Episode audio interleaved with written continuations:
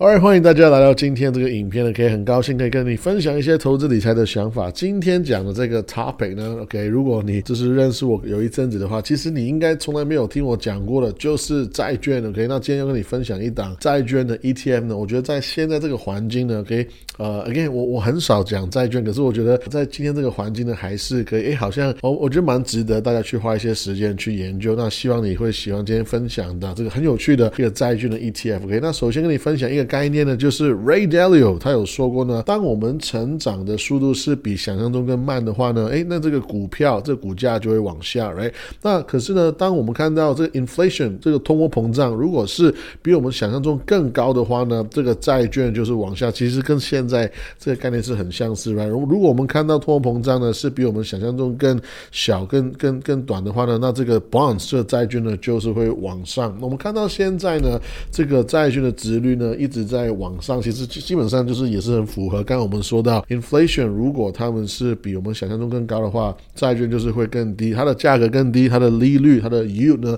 就会更高。我们现在已经看到了二十年的美国的债券已经到达一个五年的一个高点，right？那我今天跟你分享一个债券的 ETF 呢，就是叫做 LTPZ，OK？它的其实它的追踪呢，主要就是美国的十五年的 TIPS Index，OK？然后一它本身是一个 ETF，OK，那它本身的目的呢，就是为了要保护投资者，就是尤其是在一个通货膨胀的一个环境当下，如果我们现在呢，像我们在一个非常高的通货膨胀的状态之下呢，我们的利息也会增加，然后其实这个 ETF 呢，就是用来保护我们投资人的一个钱，有点像是有点像是呢，你买这 ETF 呢，我们的钱就是基基本上至少呢不会贬值这样子，因为它追踪的呃一个一个一个 index 呢，其实就是这个 TIPS，OK，它就是 Treasury Inflation Protected Security。简单讲，它就是一个美国政府的债券，是连接它的它的它是跟我们的通货膨胀呢是做连接，它它这整个 index 这个指数呢是跟我们的通货膨胀是有关的。所以呢，基本上 OK，如果这个通货膨胀在像现在呢，我们一直在哇，好像很很很很火热的时候呢，我很多的投资者呢就开始会开始会买这些 tips，right，买这些 treasury 是跟 inflation 是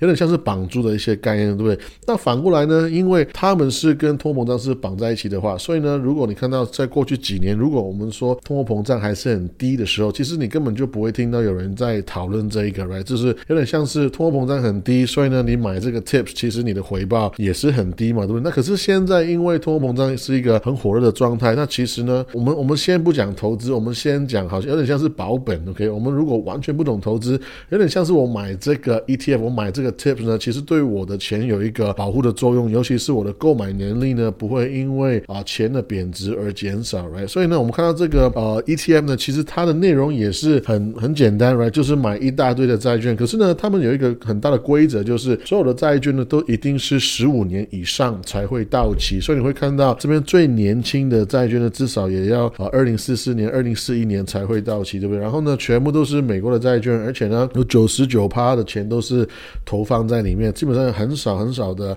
啊现金留在手上。所以这个这个 tips 呢。尤尤其是像这个 ETF 呢，ETF 好一些些，可是 Tips overall 来讲呢，整体来讲它是比啊我们股票呢，甚至是股票是更波动是更大的，所以呢啊一般来讲，我我我我比较少会讲债券，而且是更不用说，我根本就不会提到 Tips 这个这个商品，因为他们的波动是非常非常大。可是反过来说，如果你是对波动是有兴趣的朋友的话，那其实待会你会看到我们在一个这个 Tips 呢，在一个大跌的一个状态，所以有可能你也可以抓到一个未来一个上升的。一个趋势的相对的低点，right？那这个 ETF 呢，本身有另外一个还不错可以接受的一个点，就是他们的手续费用是蛮低的，OK，就是零点二趴，我觉得这个至少是呃可以接受了，可以接受，因为它相对还是蛮蛮被动的，OK。那你会看到这边很有趣哦，这 Yield and Distribution 呢，我先说哦，这个。Bond 这个债券的 ETF 呢，他们所发出去的钱呢，不会被称作股息。一般来讲，我们说买股票拿到那个现金，我们叫做 dividend，我们叫做 dividend stocks，right？股息股。可是呢，这个 Bond 的 ETF 呢，他们所发的钱，他们是叫做 distribution，right？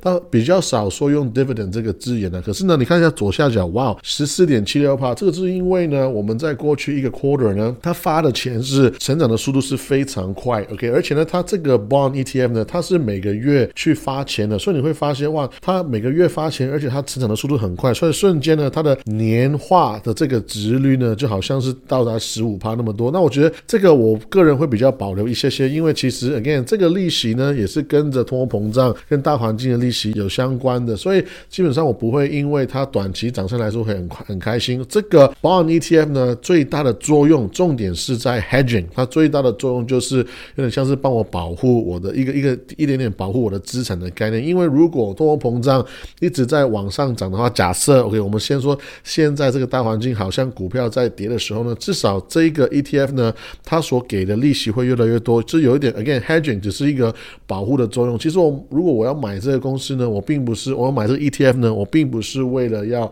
好像赚很多的价差来，所以呢，我会觉得中间这个八点五七八会相对啊比较合理一点的来，比较比较保守一些些。可是呢，无论如何呢，你去看右手边这个三点六二趴呢，他是说如果我把所有的 bond 所有的债券持有到全部到期的话，我也是拿到三点六二趴。那其实这个数字我觉得还是蛮不错的，因为我们现在如果在那么波动的环境之下，我还是可以拿到一个三趴的稳定的肯定的现金流的话，那这个是不错的。OK，那最近的价格呢，就是哇，它有一个蛮大的修正，其实一个非常大的修正。所以我觉得其实加上价差的修正，再加上它的现金利率是一直在增加的状态，我觉得这个。标的呢，其实是相对是合理的，我觉得还没有到说很吸引，我觉得说哇，我要买这个会赚大钱。可是我觉得在这个环境当中，如果啊我有一点点的债券 ETF 呢，其实这相对是有点啊 hedging 帮我保护我的资产。OK，如果你去看它过去十年的回报呢，其实哇啊有点不是很漂亮，right？那也是很合理的，因为这个债券 ETF 本来就是在追踪 inflation 嘛。我们其实过去十年